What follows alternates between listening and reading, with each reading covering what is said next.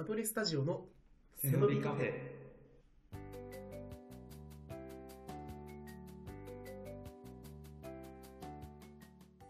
お茶です。おりんです。お茶です。キートです。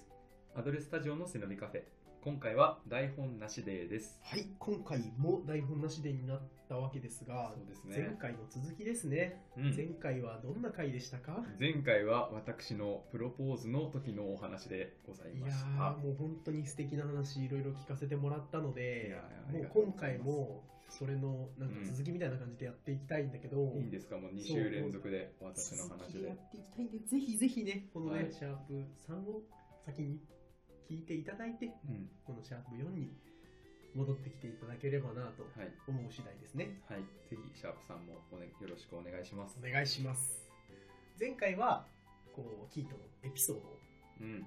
聞いてあいいなっていう風になるだけだったんですけど 今回はちょっと、えー、おりんの方にうん主導権を、えー移させていただいてはい。こういろいろね今、うんもう婚約したてほやほやのはい。キートに対していろいろね迫っていきたいインタビューをしていきたいというふうにはい。思っていますので、お楽しみに。迫られていきたいと思います。はい、お願いします。でまあそれはメインに置いておくとして、うんまあ、オープニングのトークなんですけれども、うん。えーまあ、毎回毎回僕ら挨拶の時に「おじゃです」お茶です。って言ってますよね。うん、これが、えー何っていう話だよね、うんでも決して僕らとしてはもう適当に挨拶をしているというわけではなくてですねそうです。このね「お茶です」という挨拶にはね深い意味があるんです。深い意味はないですけどね。あ 深い意味はないですけど、あの、適当な適当に挨拶してるわけでは。そうね、うん由来をねお話ししておきますと、うん。えっと今キートは別のところに住んでるんですけどもともと僕らは同じ地域に住んでいて最寄り駅の近くに駐輪場があるんですよでその駐輪場はガチャンってやってあの機械にお金を払うシステムじゃなくて止めるときに1日いくらでっていうことでそのそこで働いている方にお金を直接お支払いするというスタイルのちょっとあんまり都会っぽくはないけど、うん、そうだね。うん。昔ながらのスタイルのうん。駐輪場でして、まあ、そそこで働いている方も結構ご年配の方、うん。セカンドステージの方が、えー、と多い印象なんだけれどもその職員の方がうん。あの挨拶をしてくれるんですね、うん。おはようとかおはようございます。お帰りなさい。いってらっしゃいとかね、うん。結構そういうのって素敵じゃないですか、素敵。うん、で自分もそう言われたらおはようございますっていうふうに返しますし、なんならもうそれが分かってるから自分からおはようございますとか、うん。えーお願いしますとか言ったりするんですけどただ一つ困ることがあってお帰りなさいって言われた時にここ駐輪場なんですよ。うん。ただいま。言わないよね。なんて返せばいいのって。うん。マイホームじゃないからね。ずーっと悩んでて、うん。で悩みに悩んだ挙句生み出したのが「おかえり。お茶です」これは決して適当に挨拶をしているわけではなくて「ありがとうございます」とか「お疲れ様です」とかいろいろな風に聞こえうるん。もののなんかグッとした形として「お茶です」っていう風に、えーご挨拶を丁寧に「お茶です」という風に挨拶をしているんですね。うん。気持ちを込めて。そう、汎用性の高い挨拶ですね。そうなんです。うん。で、ポッドキャストっていう世界においても、今僕らの配信をもし聞いてくださってる方がいるとしたら、どのタイミングで聞いてくださってるかわかんないんですよね。うん。朝なのか、うん夜なのか、うん。それとも仕事終わりの電車の中で聞いているのか。うん。で、そういった人たちに、こんばんは。おはようございます。お疲れ様です。すべての意味を込めて、うん、お茶です。えーいうご挨拶をさせていただいているというのが由来でございました。はい。深い由来ですね。深いですね、本当に。うん深い挨拶だわ、これが。大発明じゃないで大すか。発明だよ本当に。うんだから皆さんもね、これ使ってもらってね、あもう全然似たようなシチュエーションで困ってる多分方もいるんじゃそうだねないでしょうかね。うんうんもう知らない間に、もうポッドキャストやってる人たちみんなもう一番最初の挨拶お茶ですね。お茶ですになってるかもしれないね。広がれお茶ですの輪と。い ったところで、あの、うん本日のオープニングはこれぐらいにね、メインの方に移ってまいりたいと 思います。はーい。ねえ知ってる？サンドイッチって、実はサンドイッチ伯爵って人がトランプをするときに片手で食べられるものが欲しいってなったのがルーツなんだって。へえ、そうなんだ。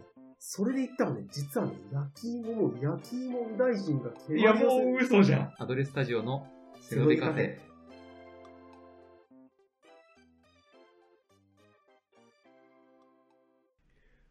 さて、えーメインですが、冒頭の話にちょっと戻って、うんシャープさんのえーキーと婚約のことで、それ関連のインタビュうー。インんタビューって言うとちょっと仰々しいけどね。そうそうだね。今もっと軽く。そうそうそう。んもう、た会話、うん会話をしながら、どんな風に感じてるかとか、うんそういうことを聞いていきたいなと思います。はい、答えていきたいと思います。まずはね、うん。まあ、質問3個考えてきたんだけど、おおありがと1個目はもううんちょろっとしたやつね。う。うん。新婚旅行行くならどこ？あー、いい質問だね。もう池上さん。そうなんだ。意図せず池上さんのモノマネになっちゃったみたいなんだけど、うん。まあね、ちょっとね、2人でちらっと話はしてるのは、うん。ヨーロッパがやっぱりね、行きたいねって話をしてて、で、やっぱ王道なのはイタリア、うん。フランス、ス。スペイン、うん。まあ、海は、あ、まあ、ドイツか、か、まあ、そのあたりかな。うん、そのあたりは何日かずつポンポンって行けたらいいなとはうん思ってるけど、全然まだ見通し立ってないし、うんそれこそ、まあ、ヨーロッパはね、あの、そのうんいろいろ問題、戦争とかうんの問題もあったり、まあ、コロナもね、いつまた流行ってとかなるかもわかんないから、うんちょっと確実に行けるかっていうのはわからないけど、希望としては、憧れね。うんうん憧れはヨーロッパにあいやるかな。ーいいね。ううんんうんうんそんな感じかな。結婚新婚旅行としてはさう、ん。あんまり王道ではないんじゃない？もしかして。あ、そうなのかな？王道って何があるんだろあのーそれこそさ、えっと、モルディブとか、うモルディブ？うん、なんか海のあるところのイメージがすごい。あー。強い。リゾートっていう感じの？そうそうそう。ハワイとか。ああ、そうそうそあー。カリカリフォルニアとか。う。うん、言ってた。カリフォルニアってなっちゃったけど そうか。なうん。なんでだろうね。なんで海のあるところが新婚旅行かなんだろよくわからう、ない。うん。うん、そんなになんか言ってみたはいいもの。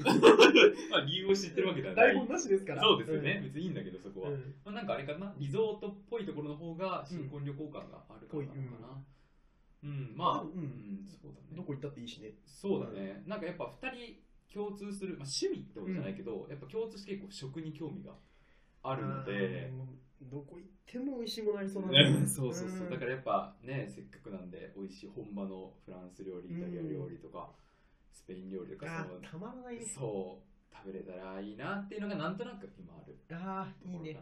うん素晴らしい。そう、そんな感じで考えてるかな。まあ、今、お金のことは全く考えてません然が、多分この後、あの、いろいろね、全然いいですよ。かかってくるところで、結局予算っていうのは決まって、それに合わせてやるんだろうけど、憧れはやっぱあるよね。個目ね。あ、りがとうもう早速盛り上がっちゃいましたけど、盛り上がっちゃいましたね。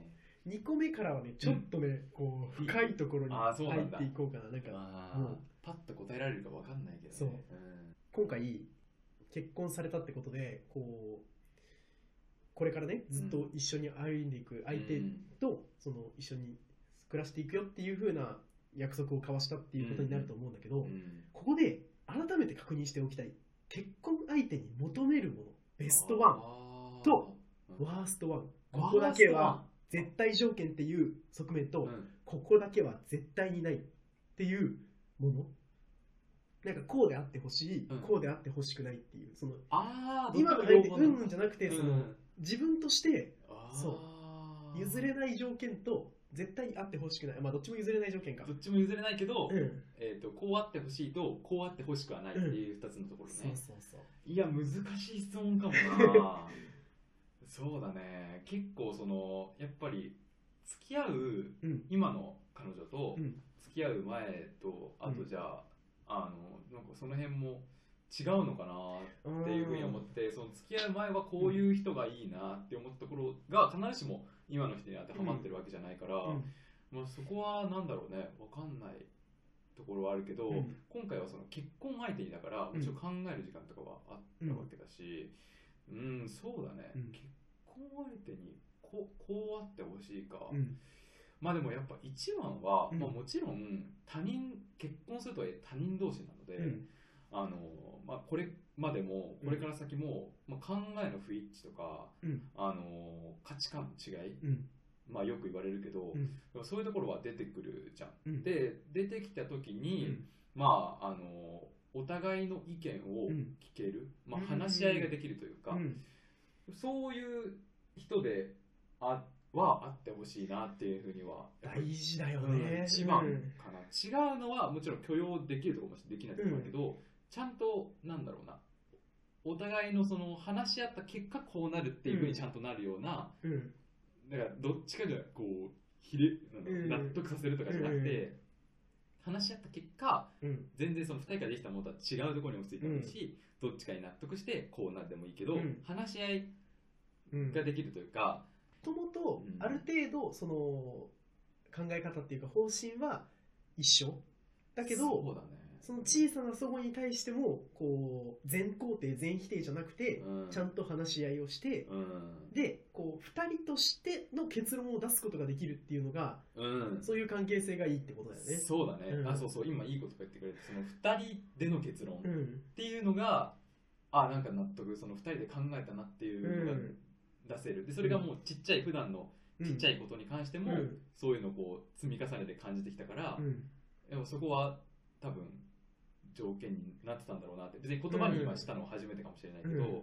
それは今パッとこう考えて思いつくところかもしれないそれって結構さなんか当たり前のようで誰にでもできることじゃないというか、うん。なんかでもそれが、まあ、キート自身もそれができる人だっていうのはもうなんかオリンとしても、えっと、思うしなんか話を聞いてる限りだとうんその相手の方うん。もそういう方なんだなっていうのがうん。すごく感じるしいや本当に、うん、そこを大事にしてるんだろうなっていうのがもううん。今わざわざ聞いたけど 何でも伝わってくるようないやいやでも関係性だね。改めて聞いてくれたので、結構やっぱりなんだろう、うん。お互い感性は似てるところがあるんだけど、うん。考え方は考うん。え方っていうかその考えのプロセスうん。が結構全然違うっていうのが付き合ってて分かったことで、そうだね。あの、うん。向こうは結構ロジカルシンキングというか、あのうんパターンで結構考えられるんだけど、難しい言葉使ったね。うん、そのなんかなんかこう方程式を作れるじゃないけどうね、ん。そういう考え方なんだけど俺は結構経験則で話す、うん。こうだったからとか。うん。で結構結論を出すパターンとか、うん。結構考え方のプロセスは違くて、うん結構そういうところで今までちょっとした衝突とうん。かっていうところもあったんだけど、うん。まあ逆にそのそういう考え方の違いの部分が、まああのどっちのいいところも取っていけたらいいかなっていうのが決めてかな。素晴らしいですね。うん。素敵です。ちなみに2個聞いてたけど、うん、これはあそうだ絶ね。対にないっていう条件でなんか考えてたことその彼女ができる前の話だよね。だからおそらく、うん。こういう人とは付き合えないだろうなっていうふうに思ってた一番のものとかってある？えー、なんだろうないう人とはやっぱりうん。日常を過ごす人だから、うん。あのーやっぱ日常生活もまあぜ贅沢だけどやっぱ楽しいって、もうただ暮らすだけ、うんこの人と暮らすだけで楽しいなって、うん。まあ今はその付き合いたてまあ1年って言うても付き合いたてだし、まあ婚約もしたてだし、まあ楽しいのは当たり前っちゃ当たり前なんだけど、そこからの情報でもそのうん。この先、何年何十年っていう先にうん。暮らしてて楽しいなってうん思える人がいいなって思っててあのだからまあ裏を返せば、なんか普段のそのなんか気の抜けた日常の会話とか、うん。自分が楽しい面白いと思うのがちょっとずれてる人は嫌だなだからうんもっと言えばなんか笑う笑うところとかがうん。あんまりにも違ったり面白いと思うところが違うのはちょっと嫌かもな。いやもうあのね、うん。もう全く同じことをちょっと考えててああのすごい抽象的感覚的な話になるんだけど、うん。オリンとしてもリズム感うん。テンポ感が合ってない相手っていうのは、うん。いつか必ずきつくなる時が来るだろうなっていうふうに思ってるから、うん。そうちょっと今ね事前に用意していたラストワンと一致してちょっとびっくりしてて、そうか。うんそうそう。テンポ感そうだよねそう、うん。なんか結局そのももしなんか週末のデートだけとか、あの彼女と会う時間っていうのは限られてる状態だったら、別にまあその時に彼女との空気感っていうので、まあ別に楽しいかもしれないけど、普段ってなるとやっぱなんだろうな。うん。それこそまあ友達の割と延長線上ぐらいの関係性がいい、うん。友達とか家族とかうん。なんかそういうのって今日結構もうゲラゲラ笑うような感じじゃん、やっぱそそこでもあってほしいというか、うん。ただ単なる恋人との関係っていうだけじゃなくて、まあ、家族になるから、家族として気の置けない楽しい面白い、が一緒だとまあいいかなっていうのはずっと思ってて、いやーううん。んまあ、そこをオリンと いやびっくりしたね。すごい。ね用意してたほのぼほぼ丸かぶりってことだよね。いやありがとうございます。最後のね質問にうん。まあ行こうと思うんだけど、うん。と今このタイミングでキートとしては付き合っているという状態と結婚しているという状態の違いをどういうふうに考えてる？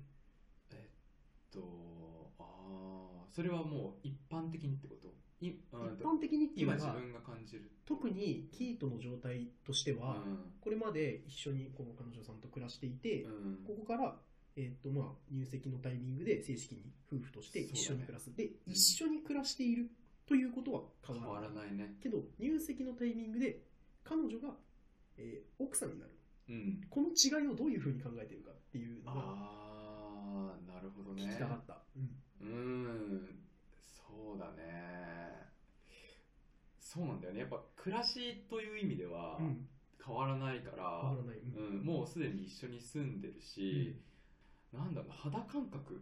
肌感覚では、もう決意かな、うん、決意が違うかもっていう感じだから、うんまあ、なんかもうこれから先何があっても、もうなんだろう何か相手がうん困ったこととか大変なことがあったら助ける、うん。もう助けるのがまあ当たり前っうん。ていうか、そうだね。なんかうん。彼女の人生をうん。もうそのあまあもう自分がかかるのは絶対だから、あの彼女が今こういう人生を送りたいとか、うん。こういう幸せをつかみたいって思っているところに向かって自分もそう向く、うん。今まで付き合ってる時はそこがまあ似てる場所だから付き合うみたいな考え方ができるんだけど、うんうんうん。まあもちろんね向こうもそう思ってくれてるから、まあ、基本的には変わらないんだけど、うん。でも自分としてはやっぱその目的地を、うん。やっぱその相手の幸せゴールもうん。半分もらって自分のものにしてるような感じで、そこに向かって走るっていうなんかいやもう本当に抽象的な、もう決意的なところいやでいやいや、うん。ちょっと向いたっていうのが、まあ結婚、うん、する前と後の違い、てかプロポーズする前と後の違いっていう感じか未婚のおりんにとってはもうな、うん。大変参考になる意見です。よ参考。いや参も考になりました、うん。ういやうんその自分としてはうん。どういうふうにこういや聞ける相手も少ないじゃん。その結婚、うん、結婚。したっていうふうな話を聞いたときに、あのさ、ごめん、付き合ってるっていうのと結婚してるっていうのは状態的にどういう違いがあるんですかみたいなさ、嫌じゃん、そんなこと。だけど、こう、あえてこのポッドキャストの収録の場を借りて、キートに赤裸々に意見を聞けるっていうふうになったから、この質問を用意した。の。ん。こんな日常会話で聞けないよね。確かにね。そう、だから改めて聞いてみて、なんかうん。もう他では絶対に聞けない意見が聞けたと思うし、いやなんかもう聞いてくださった方、これ、もう、あの、キートのところはもう安泰だと思いませんか？いやそそんな、うん。あのね口だけの可能性もありますから。ここまでしっかり、まあ、自分はもう質問の内容を考えてきたけど、うん。キートにはこの質問の内容なんて全く言ってないし、うん。もうこれここで生まれてきた生の言葉でうんなんかもうこれだけグッとこさせるものがあるあっていうのはもうなんかもう言うことねえなって。もともとないけど。もともとないけど。もう言はいただきましたよ、うんそんな感じかなって思いました。今もう話しながら頭の中を整理してる感じではあるよね。もちろんこんなのさうん。飲みの席で聞かれる話じゃないから、うん。自分としてもその人に聞かれてこう答えるっていうのがうん。ないから、うん。本当にこう、うん、考えて話したんで。世に出ちゃうよ。より出ちゃう。知らない人に聞かれちゃうけど、いやでも、うんうん。本当に素敵な感覚だなっていうふうに思う。うん。うん。それも相手もそれを感じた上で、その、なんていうんだ、プロポーズに対するイエスだろうし、うん。いいやーもうなんかいいものシェアさせてもらったなっていう。いやいい場をいただきました。こちらこそありがとうございます。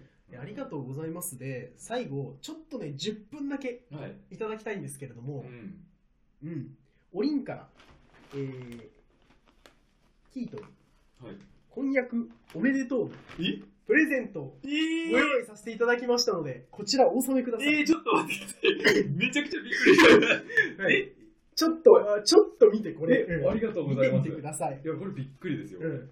これをね、えー、そんな、いいいいのに。いやいのにありがとうございます。どのタイミングにしようってね、すごい迷ったのよ、うんその、それを知ってから、はいもうすでに1回会ってて、その時に渡そうか、とか、あこの、それから1週間経って、この収録のタイミングで渡そうか、うん入籍を聞いたタイミングで渡そうかっていうふうに思ったんだけー。ど、うんやっぱり、その、キートとして、気持ちの変化、うんうんうんやっぱ決意の変化が現れるのってやっぱもう婚約プロポーズ前後じゃん、そうだね。入籍の前後よりもうん。ここが一番やっぱ気持ちの変化。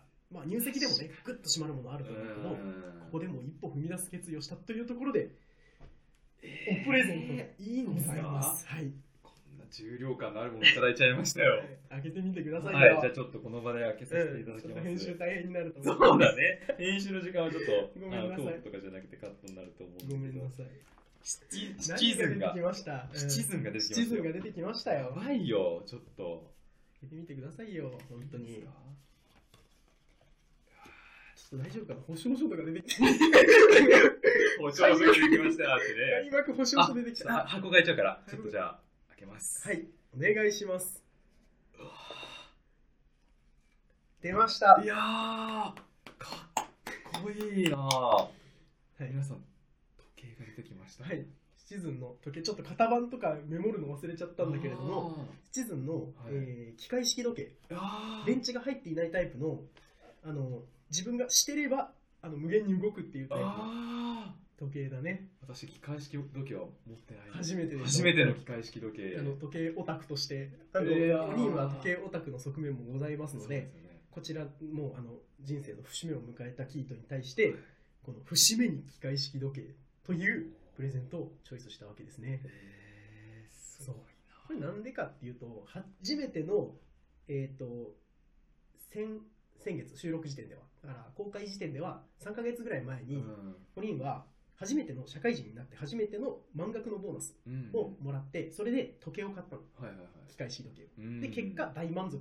うん。で、今回のチョイスはシチズンの時計で、まあ、もともとなんとなく日本製がいいかなっていうイメージはあったんだけど、うんうんまあ実は特にこの1本に対してなんかそのこの1本が開発された経緯がどうこうでなんか重なる部分があったとかそういうめちゃめちゃな深いところとかはないんだけどうんね。ただいっぱい並べてうんその時計買ったところで、うん。いっぱい並べてその中からあこれがいいかなっていうデザインのいいもあー選んだ。のなんか青いダイヤル、うん。うん文字盤が青いのがすごく綺麗だなとか、うん。あのスモールセコンドって言って秒針がちっちゃい小窓であの分針地震と同じ周で回ってないっていうかその、うんうんうん。秒針用の小窓がある。そうだね。スモールセコンドっていうんだけどうん。それがちょっと大人っぽくて落ち着いてていいなそうだね。うんいうデザインで選びました。おーかっこいい。でちょっとここからオタクチックな話になっていくんだけど、うん。うん。今スマホがあったりフーッチがあったりとかして聞こえなかったな。うん。うん。ここで機械式時計に行くメリットなんてなくなってきてる。それで実際にそういうことを言う人も増えてきてる。ただそうであるがゆえにこれからこの腕時計っていうものに対してラグジュアリーの要素がどんどん強くなっていく。っていうふうに考えてるのね、いるかいらないか役に立つか否かで考えたらうん。いらない、うん。うんうんけどそれってアクセサリーとかにも言えることだよね、うん。ネックレスとか指輪は実際に何の意味があるのかって言ったら、ストーリーじゃん、うん。うん、その機能ではないよね、うん。それと同じかなっていうふうに思ってて、スマホのカメラが発達した時代にあえて8ミリのカメラとかフィルムのカメラを、えー使って何の意味があるって言ったらやっぱその世界観とかうん。そういったものに語りかけるっていう意味があるじゃないですか。うんうん腕時計を現代のスマートデバイスと比較してしまうとどんどんこうつまんない人間になっちゃううんっていうふうに思っててうん。そもそものフィールドが違うんだよね。うん確かにね。そう。スマートデバイスなんてものとは花から戦う気もないんですうよん。っていうオタクトークです。うん。ちょっといい時計してる人からはうん。余裕感じるし、うん。その雰囲気から出るおしゃれさがあるじゃん。うんラグジュアリーってそういう非合意の中にあるんで、うん。これってすげえ大人な考え。そうだね。背伸びカフェ背伸びカフェだね 背伸びしてるでしょ。うん。背伸びしてるわ。だから、オリンはアドレスタジオの相方としてキートに機械式時計をあげることにしました。で、まあ、ここからはなんかその時計と、なんか人とっていう感じのちょっと深めの話をするんだけれども、うん。まあ、人って心身ともに変化するじゃん。うん。形のあるもの、体とないもの、気持ちがいろんなところでこう密接に結び結びついて、うんまあ、時々こう嫌になっちゃうぐらい複雑になっているよね。うんそれでも、時間の向きだけは絶対に変わらないよね。そうだね前から後ろに進んでいる。うん当たり前だけど、変化のあるところには必ず時間の流れがあるんですよ。うんで、その時間というものに対する自分の感じ方、早いなとか、遅いなとか、それも変化していくよね。うん。自分自身の環境とか、コンディション、うん。えー 自分自身の環境とかコンディションによっても変化するよね。うん。何より時間を誰とシェアするかうん。によってその感じ方が大きく顕著に変化するっていうふうに個人的には感じていて。ああなるほど。そう。うん。そういう意味で結婚っていうのはその時間の感じ方に対して大きな転換期うんになると思ってるのね。でこの大きな変化をするタイミングでこの時間を刻むアナログなものをプレゼントする。うん。まあ時計じゃなくてもいいん。ですよ。まあ機能を超えたものを送るっていうのが大事だと思っててこれが、まあ、ゲームでいうところのセーブポイントみたいになってくれることを願って送った。いやめちゃくちゃ深い意味あるじゃないですか。めちゃくちゃ感動しちゃうよ。マジ。うん。でもこれ別にその重たい重たい気持ちでこっちは出してるけど別に毎日つけてほしいとかそんなことは全く望んでなくてうんなんか忘れた頃にタンスの中からポロッと出てきてうん。この瞬間を思い出すものになってくれればいい。セーブポイント。うん。セーブポイントだからね。そう。でその時にほら電池入ってないからこの時計がもしタンスの隅からポッて出てきてねシャカシャカってした時に動いてたらうんすごく素敵じゃない？素敵。ううん。んまだこの時計は時間を刻ん刻んでるの？そうそうそう。ん。この時計も自分たちと同じようにうん。時間とともに変化するものであるっていうことを感じられたらうん。もうそれはもうそんなに素敵なことはないなと思っているのでうん。やはりここは時計オタクの プライドにかけて使命だと思って時計をあげますと。いやー嬉しい。こんないうことです。そうなんかねまあお祝いに時計ってまあ結構よくある話かもしれないですけど、うん。こんだけねそういう思いをね、うん。まあ時計詳しいのもあるし、うん。あの調べてくれて、うん。そのデザイン的にもねいいと思うものをうん。送ってくれたっていうことはもうすごくそこに意味がありますよね。いやめちゃくちゃ嬉しいそうそう言ってもらえてよかった、うん。でこの時計ってうん。まだまだその、なんていうの時計の世界で言うと、うん。エントリーモデルああそうなんだ。こんな高級感あるのね。そう。うん。まあ魅力を感じたんだったら自分で買うんだなってことで 入り口です。そうそうそう。うん。でなってくれてるんだ。うん。あの今回夫婦ともども長野県に縁がある、うん確かに。だから同じく長野にゆかりがあるうんグランド成功とかね、うあんのおすすめです。去年ね、発表されたね、鼓動っていうモデルなんかね、もうかっこよくてすごいおすすめなんですよ。見てるんですねちゃんと4400万円です。家帰る家帰るよ。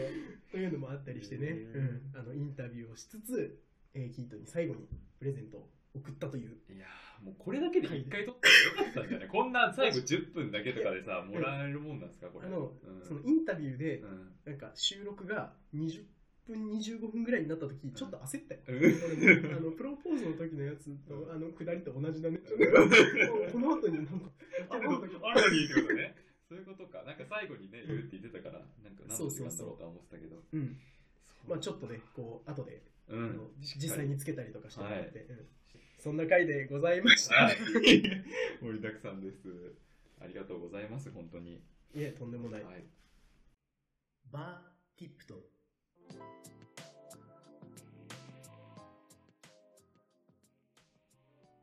ここは、ポッドキャストの世界の片隅にひっそりと佇むバー。とあるカフェのディナータイムとして営業しているとかいないとか。今日も話を聞いてほしくて仕方ない人がこのバーを訪れているみたいです。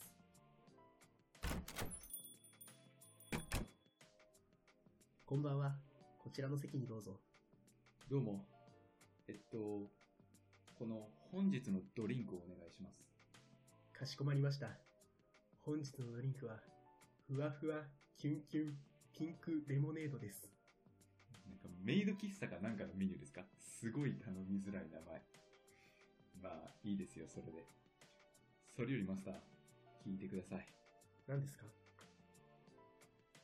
背伸びカフェ、頭語の初回制作をしたんですけれども、まあ、改めてその音源を聞いてみて、どうもにも自分の声が、笑い声だけが響いちゃうというか、なんか、すごく気になっちゃうんですね。マスターも自分の声を録音を通して聞いてみて、なんか違うなとか、違和感を感じることってありますか？そうですね。お客様の気持ち、とてもよくわかります。私も、今、こうして喋っている間も、どのように聞こえているのか、不安に思いながら喋っています。そうなんですね。でも、マスターはとてもいい声をしてるので、あんまりそういう悩みとかはないのかなって思ったんですけど、意外と気にされるんですね。はい、とても気にしています。私の知り合いにも最近、ポッドキャストを始めたという方がいるんですが、その方も、笑うたびに音割れする。とか、思ってたより、ここの声気持ち悪いな。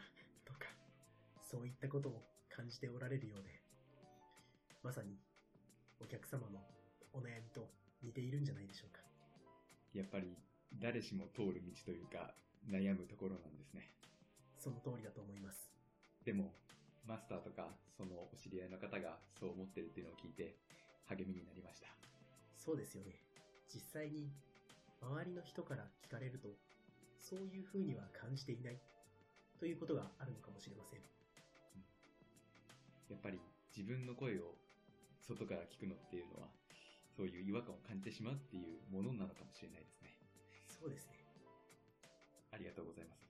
これでなんとなく次回から自信持って喋れそうです。はい。素敵な声をしていらっしゃいますよ。ありがとうございます。ドリンクができました。どうぞ。あ、なんかすごいキラキラした見た目ですね。あんまりこの店に合わないんじゃないですか。いただきます。バーティップトン。皆さんのお越しをお待ちしております。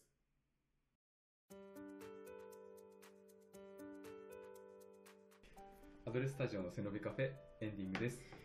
はい、えー今回いろいろありましたが、そうですね。うんこれもなんかさっきのがエンディングみたいな感じでしたね。